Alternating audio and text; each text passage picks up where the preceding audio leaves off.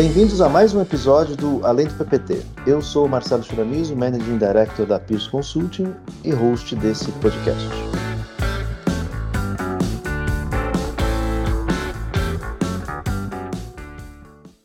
O tema de hoje é o Sales and Operations Planning, também conhecido como SNOP, ou SOP para alguns também. O SNOP é um modelo de gestão de negócios desenvolvido lá na, na década de 80 e o seu objetivo é orquestrar ali um, um, algumas atividades importantes da indústria, que envolve planejamento de demanda, comercial, é, compra de insumos, produção, logística e também uma parte financeira importante. Tá? Então, é, é um processo super importante aí de equilíbrio né, do que é produzido, do que é vendido, do que é planejado, do que é comprado de insumos, enfim. E exige aí um processo muito bem estruturado e principalmente uma, uma capacidade de orquestrar várias áreas para que a gente tenha aí uma, uma efetividade, né, uma produtividade máxima aí do, do, do que é produzido e do que é vendido. E para essa conversa hoje a gente tem uma convidado especial aqui é, do Grupo Boticário, que é o Everardo Bertão, diretor de SNOP. Bem-vindo, Everaldo. Oi, Shira, obrigado pelo convite. É um grande prazer estar aqui compartilhando com vocês um pouco da, da experiência, da minha experiência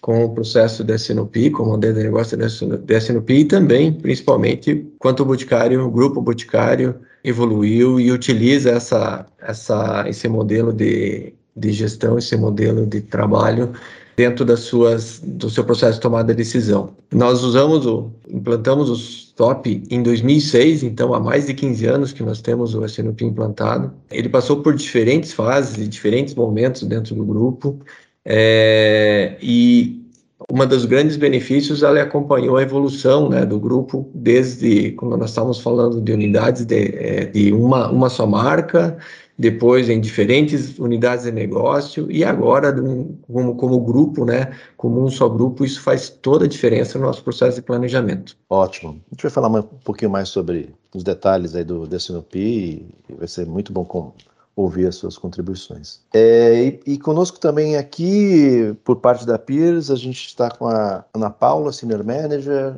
Admar Manager e Lohan Engage Manager. Tudo bem, pessoal? Olá, Tia. Tudo bem, Everaldo? Prazer, obrigada por participar aqui do podcast. Oi, pessoal, tudo bem? Muito bom estar podendo participar de mais um podcast aqui junto com vocês. Olá, pessoal. Prazer participar do podcast com vocês. Everaldo, seja bem-vindo. Muito bom, pessoal. Obrigado por todos estarem aqui.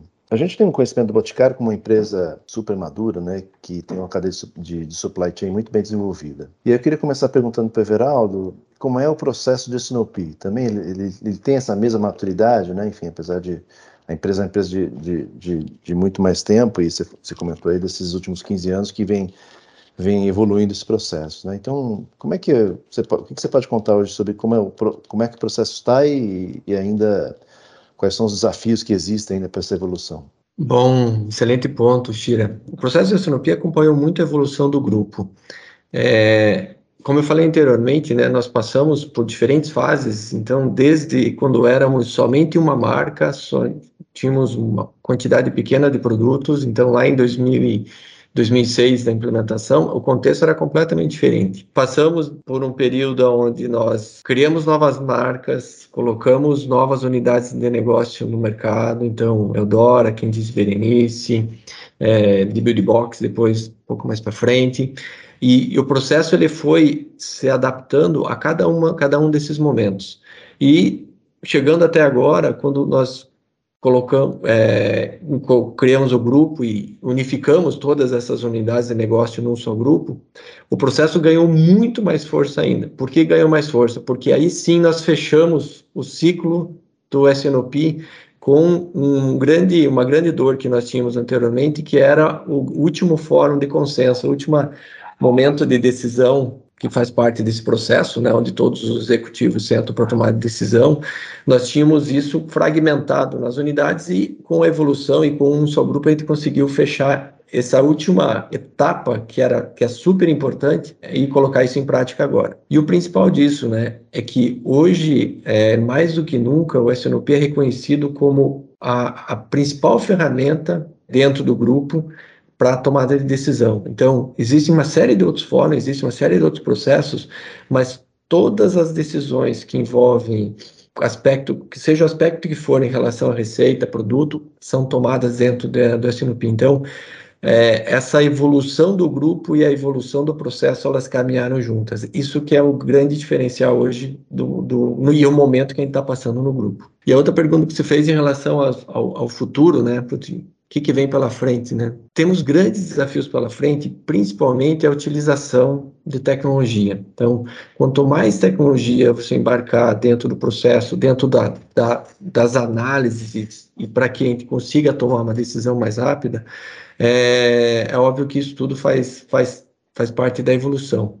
E nós estamos num momento que é, estamos aplicando uma série de diferentes é, partes do processo, então, desde demanda, desde os processos de planejamento, de planning, é, de supply, é, botando tecnologia, colocando muita análise de dados, colocando alguns machine learning, algumas, algumas ferramentas mais automatizadas, para que realmente a gente consiga é, fazer com que os nossos ciclos de planejamento eles sejam menores, que esse é um dos principais dores hoje, que a gente não tenha uma granularidade única para todos os horizontes. Então, pegar, por exemplo, eu não preciso ter daqui a, sei lá, 12 meses, 18 meses, saber qual é o SKU, qual é a quantidade que eu vou vender naquela semana específica. Então, eu não preciso disso. A gente precisa ter um nível de granularidade que seja necessária o suficiente para que eu possa planejar a cadeia da melhor forma possível. Então, precisamos evoluir nisso também e trazendo tecnologia, né? Ou seja, quanto mais você trazer tecnologia que acelere a, a, essa a velocidade da criação desses cenários e da tomada de decisão, isso tudo faz parte dessa visão de futuro aí de, do, do, do, do, modelo, né, do processo de SOP dentro do grupo. Bom, legal, Everaldo. É, agora, quais são os fatores críticos aí nesse processo, né, de, de, de SNOP? O que, vocês acham aí? Bom, Tira, antes de falar um pouquinho dos fatores críticos no desenho dos planos da Senopi, eu vou voltar um pouquinho e só conceituar é, as etapas do planejamento do, do SNOP. Tá? O SNOP, ele é um modelo de gestão que ele envolve diversas áreas, tá? Então, ele tem algumas etapas é, que varia muito do grau de maturidade ou do nível de maturidade que o SNOP se encontra na empresa. Mas, em grandes linhas, a gente classifica é, como cinco etapas, né? Entre cinco a sete etapas, dependendo do grau de maturidade. Então, a primeira é o planejamento de vendas, né? Que é o S do Sales, que é a parte que a gente faz a estimativa de demanda. Então, tudo começa com o forecast de venda, com a estimativa da, da área comercial, do quanto que ela planeja é, vender. E baseado nessa estimativa de vendas do forecast comercial, a gente faz todo o desdobramento da demanda.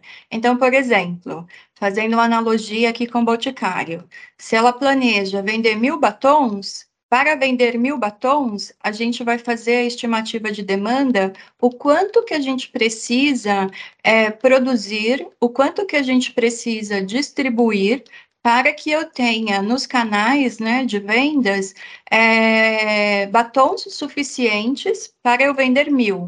Então, geralmente, quando a gente tem um forecast de mil, a, o meu planejamento de demanda está trabalhando com um número um pouquinho maior que mil. Né? E para isso tem uma série de algoritmos, é, cálculos estatísticos. Feito esse planejamento de demanda, né, determinado esse planejamento de demanda, uma segunda etapa é o plano de operações, que é a, a, o End Operations. Né? Então a gente falou dos sales e agora a gente está indo para o End Operations. O plano de operações, ele engloba uma série de outras áreas que a gente chama de, de toda a cadeia de supply chain e manufacturing. Né? Então, ele começa ali uma etapa na área de manufacturing, que é a área de produção, que ela vai estimar é, como que ela vai produzir esses mil batons, é, quais máquinas, quais linhas, né?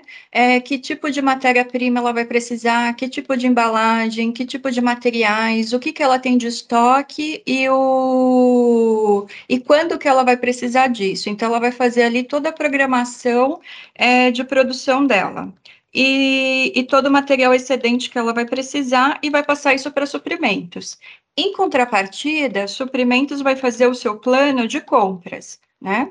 Então, suplementos vai fazer o seu plano de compras de matéria-prima, de materiais e toda a parte de insumo, MRO e serviços. Integrado a isso, tem o plano de logística, né?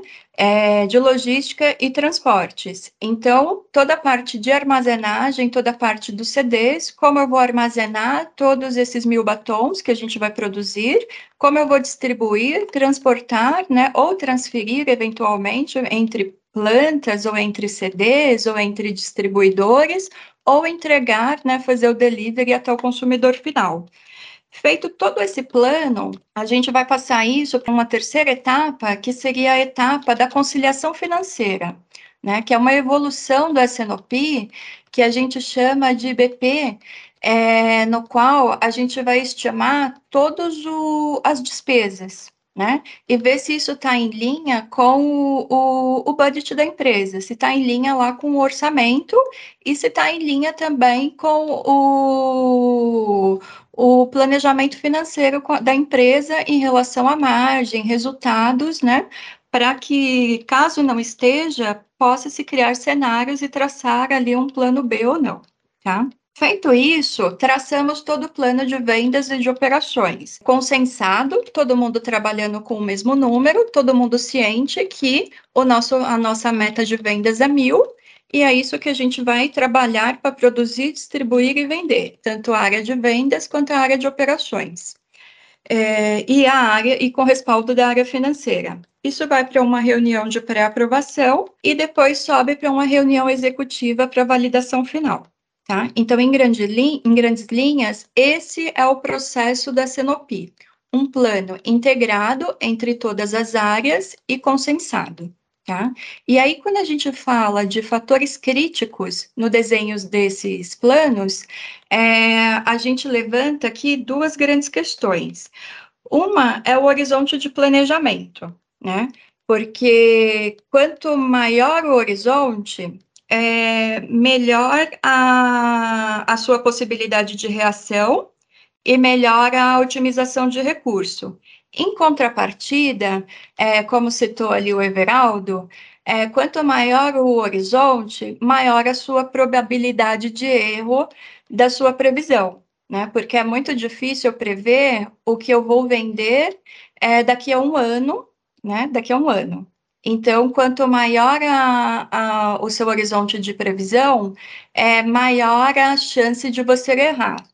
Por isso que o SNOP, geralmente, ele trabalha com horizontes de três meses num grau de, numa granularidade mais detalhada, chegando no nível de família, ou às vezes até SKU, em torno de três meses, e num horizonte de 12, 18, às vezes até 24 meses, dependendo da maturidade da empresa, numa, é, numa granularidade um pouco mais high level no, no nível de família, ou às vezes até de marca, né?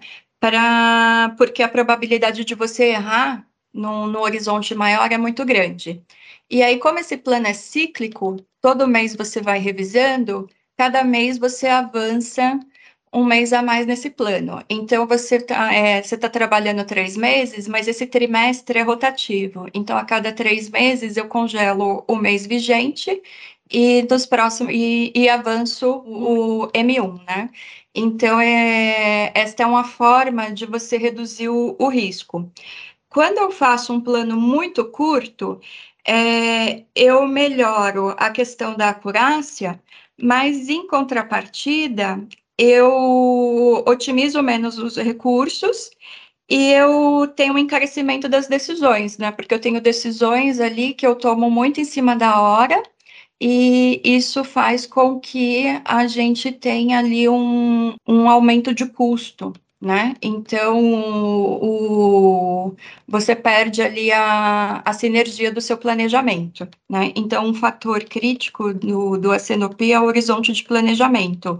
É você acertar a mão de qual o melhor horizonte de planejamento para o seu negócio e para o mix de produto que você trabalha. Eu ia falar que Um segundo fator importante é a questão da agregação, né? Como que eu agrego esses dados? Como que eu vou agregar com relação às famílias de SKU, com relação aos locais, eu posso ter mais de um CD, outros CDs, e tem um ponto importante que a gente fala nesse novo contexto, que é a questão da omnicanalidade. Então, assim, esses novos canais que vêm surgindo é uma nova variável que entra para complicar ainda mais esse fator. Então, hoje a gente vê, né, acho que o Everaldo pode comentar um pouquinho melhor do Grupo Boticário, mas a gente tem vários canais. Aí você tem um canal de e-commerce que você atende direto seu cliente, tem um canal que você passa por distribuidores, você tem um canal ali de franqueados. Então, isso gera uma complexidade muito grande na cadeia. E aí que tem todo o trabalho de entender como que eu vou lidar com todas essas dificuldades de tempo, de local, de, de, de, de variação de SKU, né? Porque cada vez mais a gente tem ciclos menores, com uma maior diversidade de SKUs, então esse é um fator super crítico dentro do processo. Acho que aproveitando aí a que o Lohan comentou, faria uma pergunta para o Everaldo, como é que foi essa evolução, né? Conhece o Boticário já, já de um bom tempo e sabe que tinha uma marca, aí começou a entrar outras marcas, né?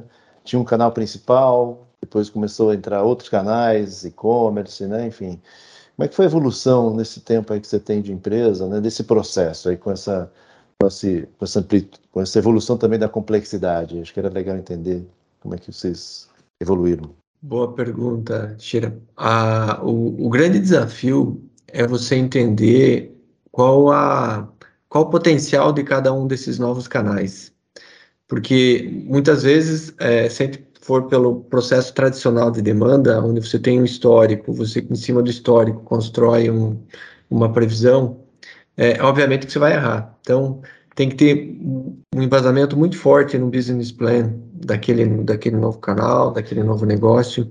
Tem que ter uma estratégia de implementação ou de implantação dessa, desse novo canal muito bem feita, muito bem acertada.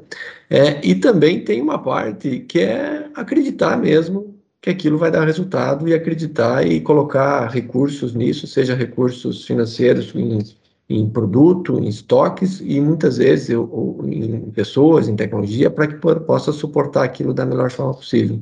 Então, todas as vezes que o grupo fez isso e, e as, essas ampliações de canal que aconteceram nos últimos anos, elas foram muito bem embasadas. É óbvio que de vez em quando tiveram problemas, tiveram ajustes, tiveram é, situações que, precisa, que foi necessário fazer alguma, alguma mudança derrota, mas nada que fosse inviabilizado, bem pelo contrário. Legal. É, e, Everaldo, acho que falei um pouco dessa devolução, né, mas é, como é que hoje o processo tem funcionado aí dentro do Boticário?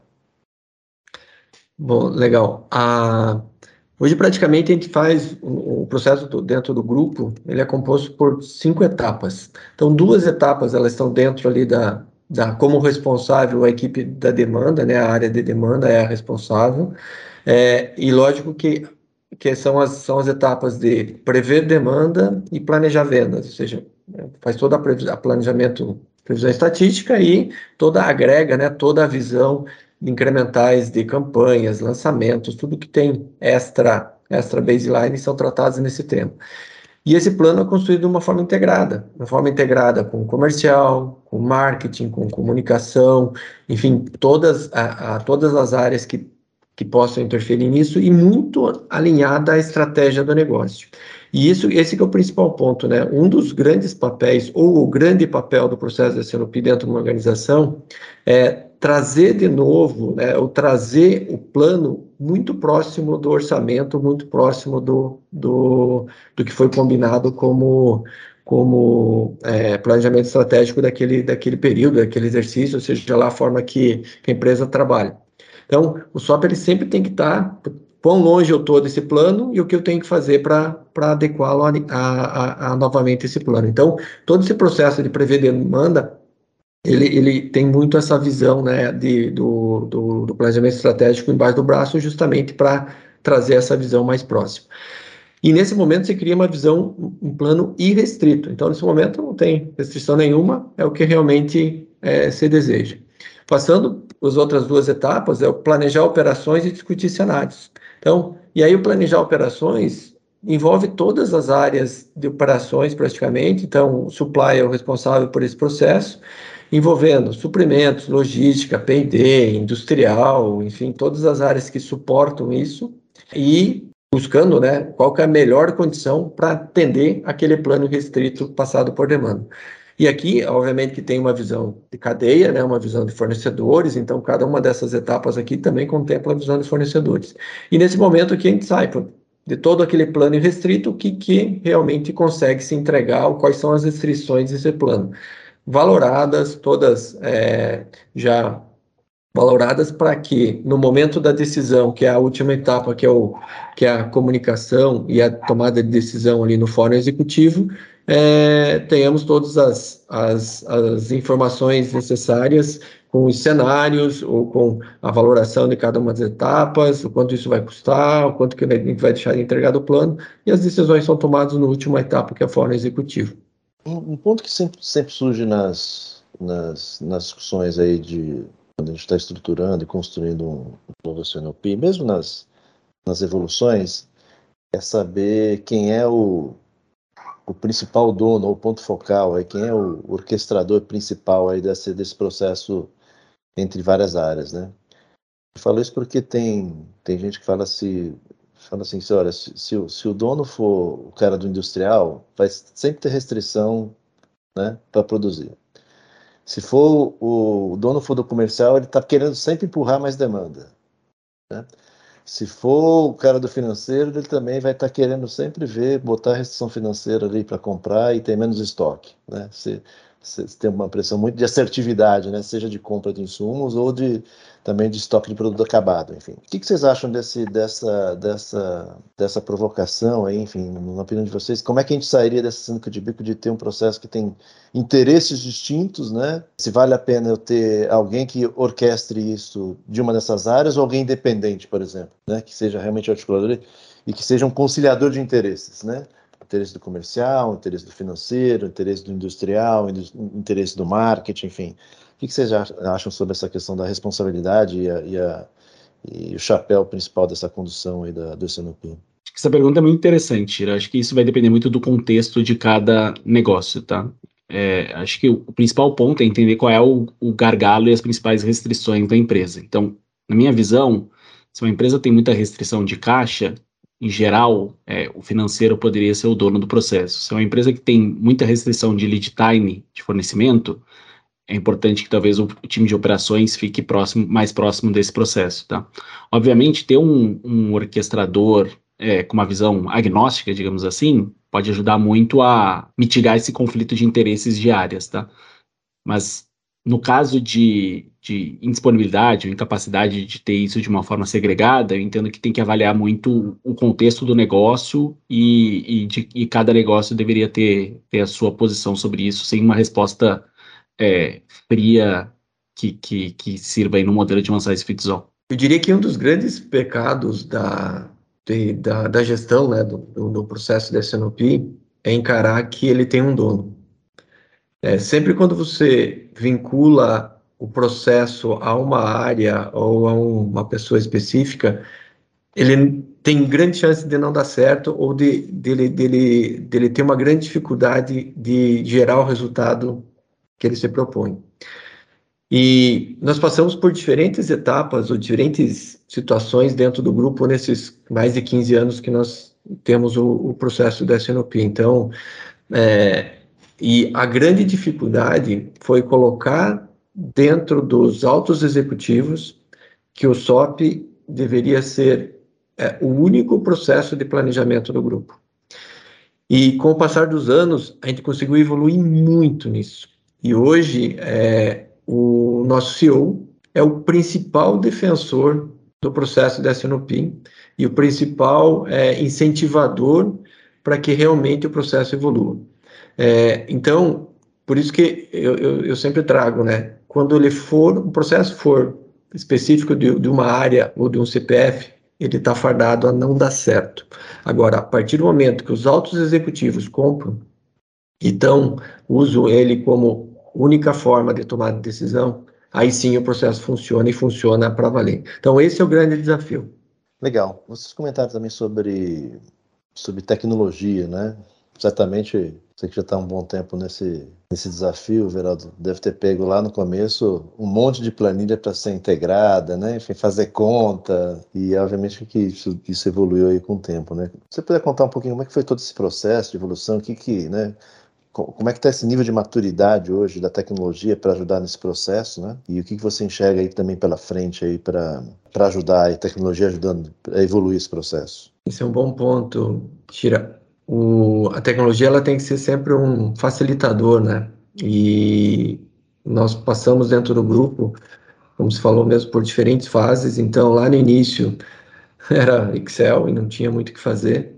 É, com o passar do, do, tempo, nós colocamos, implementamos algumas ferramentas lá no processo de demanda é, da SAP para nos ajudar a fazer todo o processo de demanda. Evoluiu muito. Então, temos hoje otimizadores, temos é, é muita utilização de, de analytics hoje em demanda. É, demanda evoluiu muito nesse sentido. E, em contrapartida, a outra parte né, da, da do processo, que é a parte do OP, não, não avançou nessa mesma velocidade.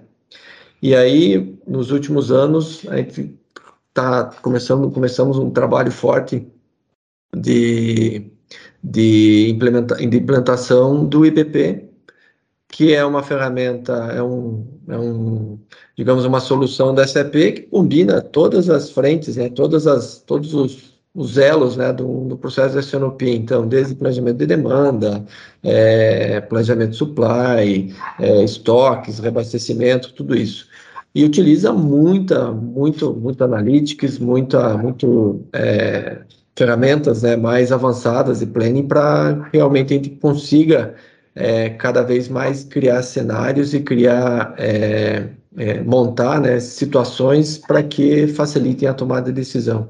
Então, nesse aspecto, tem, tem um caminho enorme pela frente e estamos trabalhando forte nisso para que a gente tenha cada vez mais é, produtividade das equipes, cada vez mais a gente consiga é, ter o, ciclo de planejamento mais curto, que hoje também é um grande desafio, quando muitas vezes o teu ciclo de planning é muito longo, você mal termina um, você já tem uma, digamos, um, como a gente fala, né? Já está vendo um jornal velho, né? Já é algo que você já que já deveria ter uma versão mais atualizada e você nem terminou aquele ciclo anterior. Então, tem um desafio enorme de vincular a tecnologia com a produtividade e com a redução do ciclo do SOP. Esse é o grande desafio que a gente tem pela frente. Esse ponto de tecnologia, Shira, é muito, é muito legal. Acho que principais evoluções, como, como o Everaldo falou, a gente tem visto muita evolução em processo de demanda, né?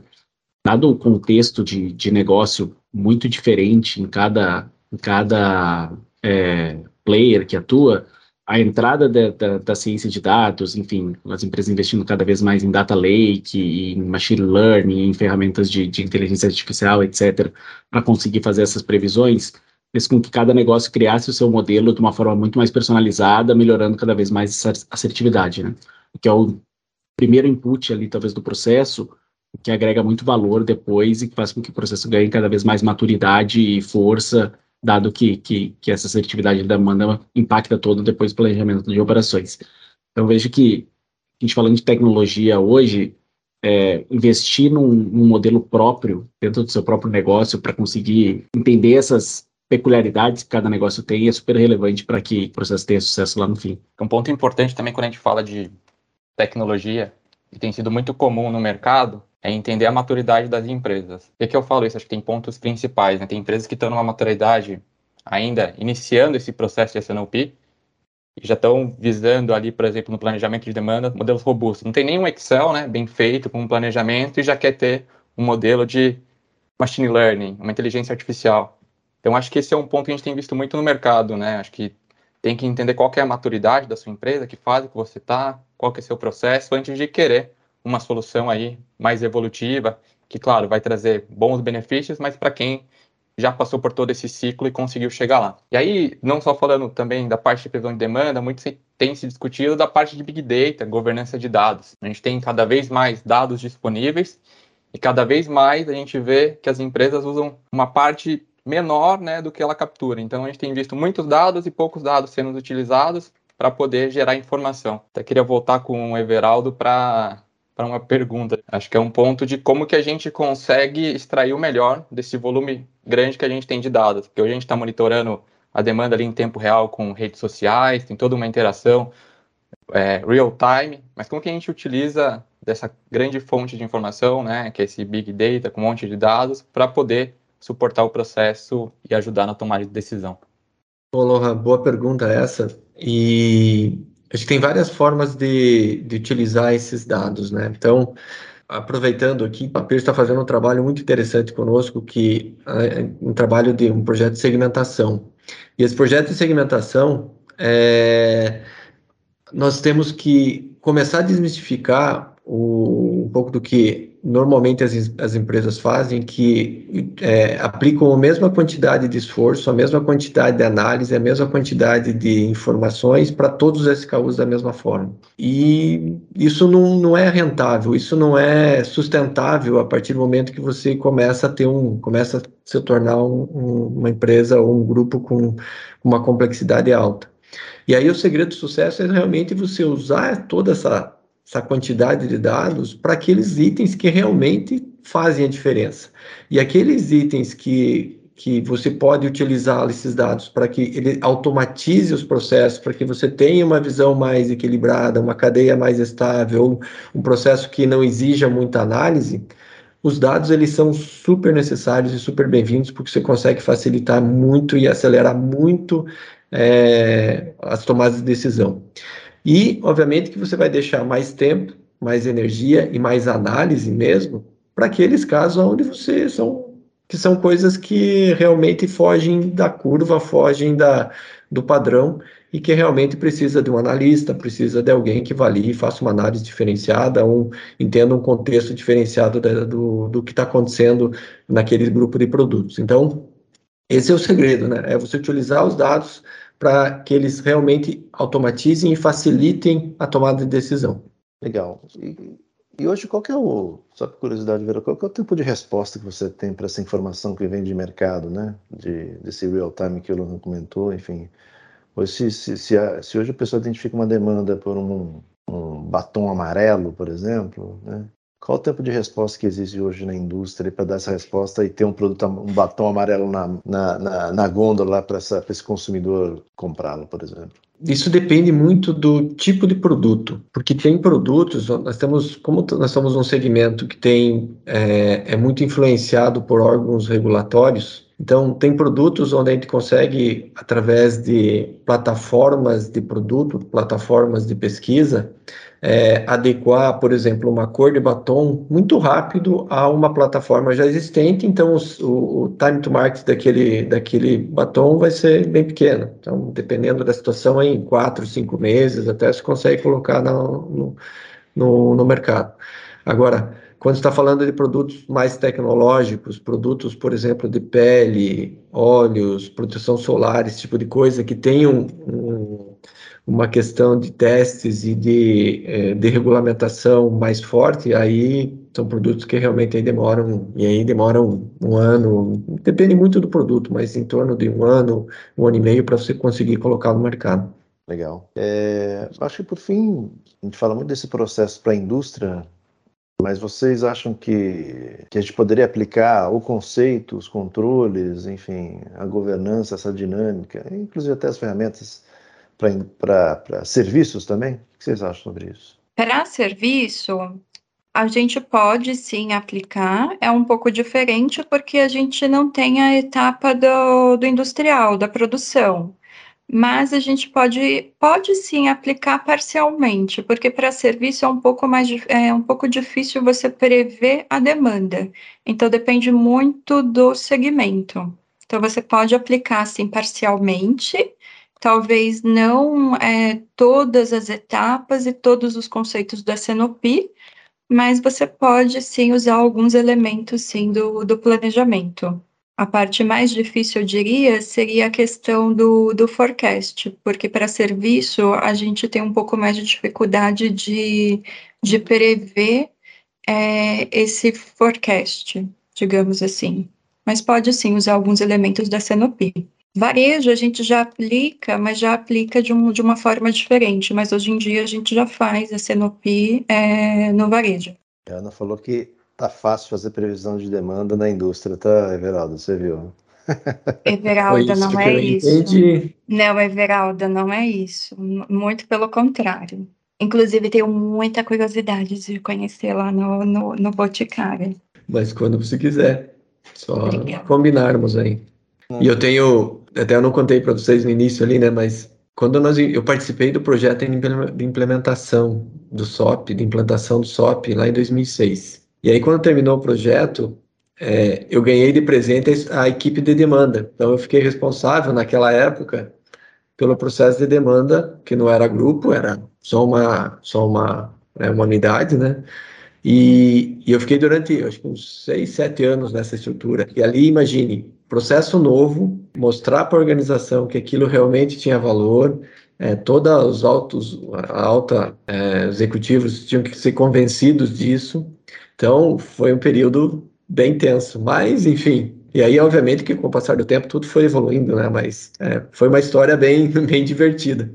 Imagina, quando a gente vai implementar processo de SNOP, empresas, a primeira vez, como você pegou, né? É, o, a grande dificuldade é geralmente essa quebra de paradigma, e a gente fala que é uma mudança de mindset cultural mesmo, né?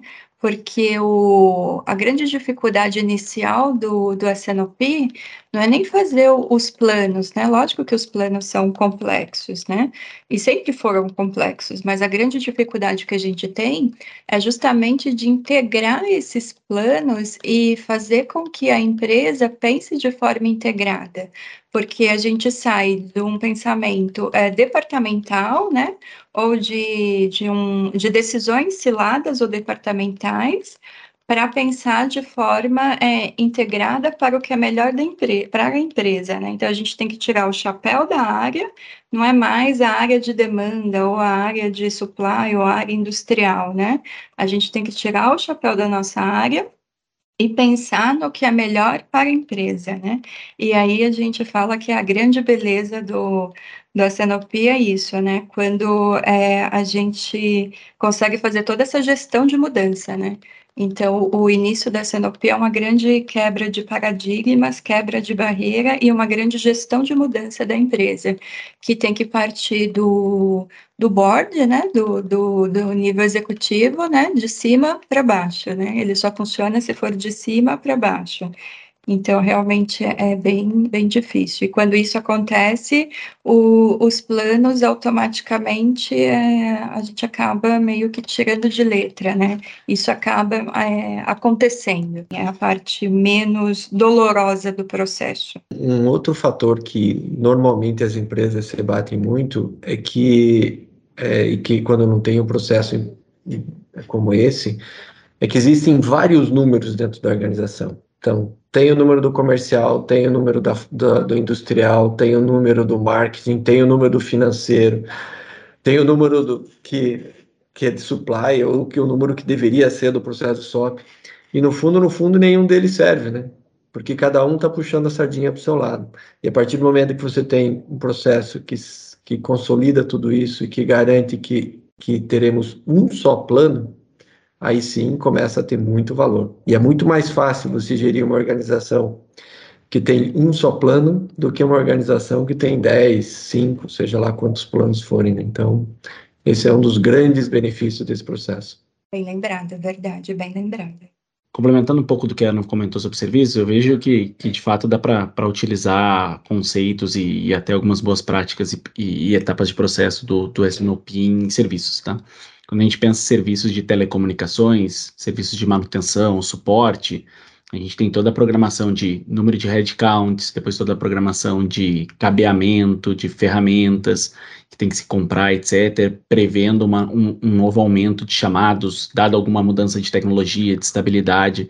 Então, esse processo de revisar essa possível aumento ou diminuição de demanda futura e de fazer todo esse planejamento de headcounts e de materiais, é, esse não se aplica muito bem para esse mercado. O tipo de mercado que a gente tem é o mercado de atendimento, né? Então, é serviços de PA, planejar número de PAs, número de atendentes, é, tempo médio de chamado, uma possível instabilidade, enfim, também tem, tem bastante valor. Então eu vejo que sim, esse NOP é bem aplicável a serviços, sim, em grande parte da, da, das indústrias, tá? E agora, pessoal, vamos para o nosso quadro de Pato para Ganso. Se você está ouvindo pela primeira vez, nesse quadro a gente muda de assunto mesmo, de Pato para Ganso, e traz um assunto mais informal aí para ouvir a opinião dos nossos convidados.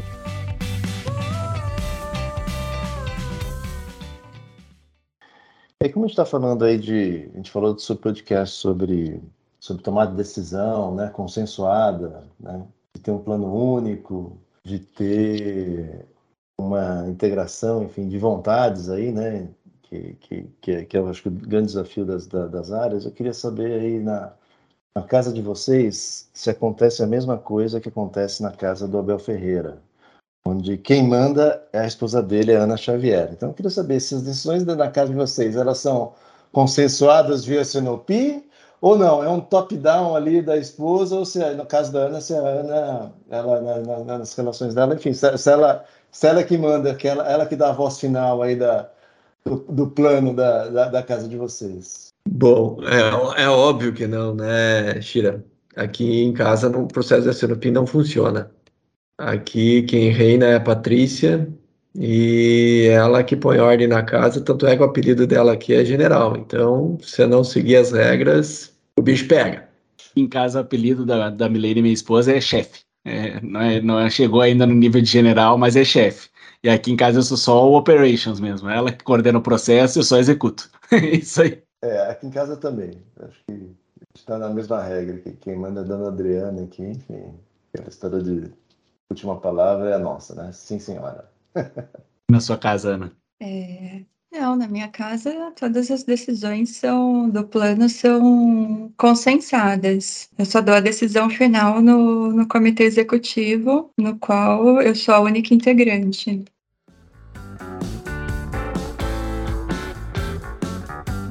Bom, pessoal, chegamos ao final do nosso podcast sobre o tema de SNP, onde pudemos abordar um pouco mais sobre esse modelo de gestão no dia, dia a dia das empresas, contando aqui com, com a presença ilustre do Everaldo Bertão, que é responsável pelo SNP do, do Boticário. Obrigado, Everaldo, pela, pela sua participação. Valeu, obrigado, Shira. É um prazer foi um prazer estar aqui com vocês, poder compartilhar um pouquinho as nossas experiências, a nossa história. Foi um prazer mesmo. Muito obrigado. E obrigado também ao pessoal da, da Peers, Ana, Admar e Lohan, obrigado pela participação. Obrigada, Shira, pelo convite, pela oportunidade. E, Everaldo, muito obrigada pela sua disponibilidade. Muito obrigada. Eu que agradeço a oportunidade de estar aqui podendo discutir esse tema. Everaldo, muito obrigado aí pela sua participação, compartilhar com a gente sua experiência e um pouco de como funciona no Boticário. Obrigadão mesmo, muito legal. Obrigado, Shira, pelo convite. Everaldo, muito bom temos com bons, boas lições aqui. Foi muito bom te ouvir, conhecer um pouco mais do grupo Boticário, um pouco mais de toda essa história aí longa de mais de 15 anos. Obrigado. É isso aí, pessoal. Você que está ouvindo, chegou agora até o final desse podcast, dê uma curtida nas nossas mídias sociais, nos nossos tocadores aí de podcast e até a próxima.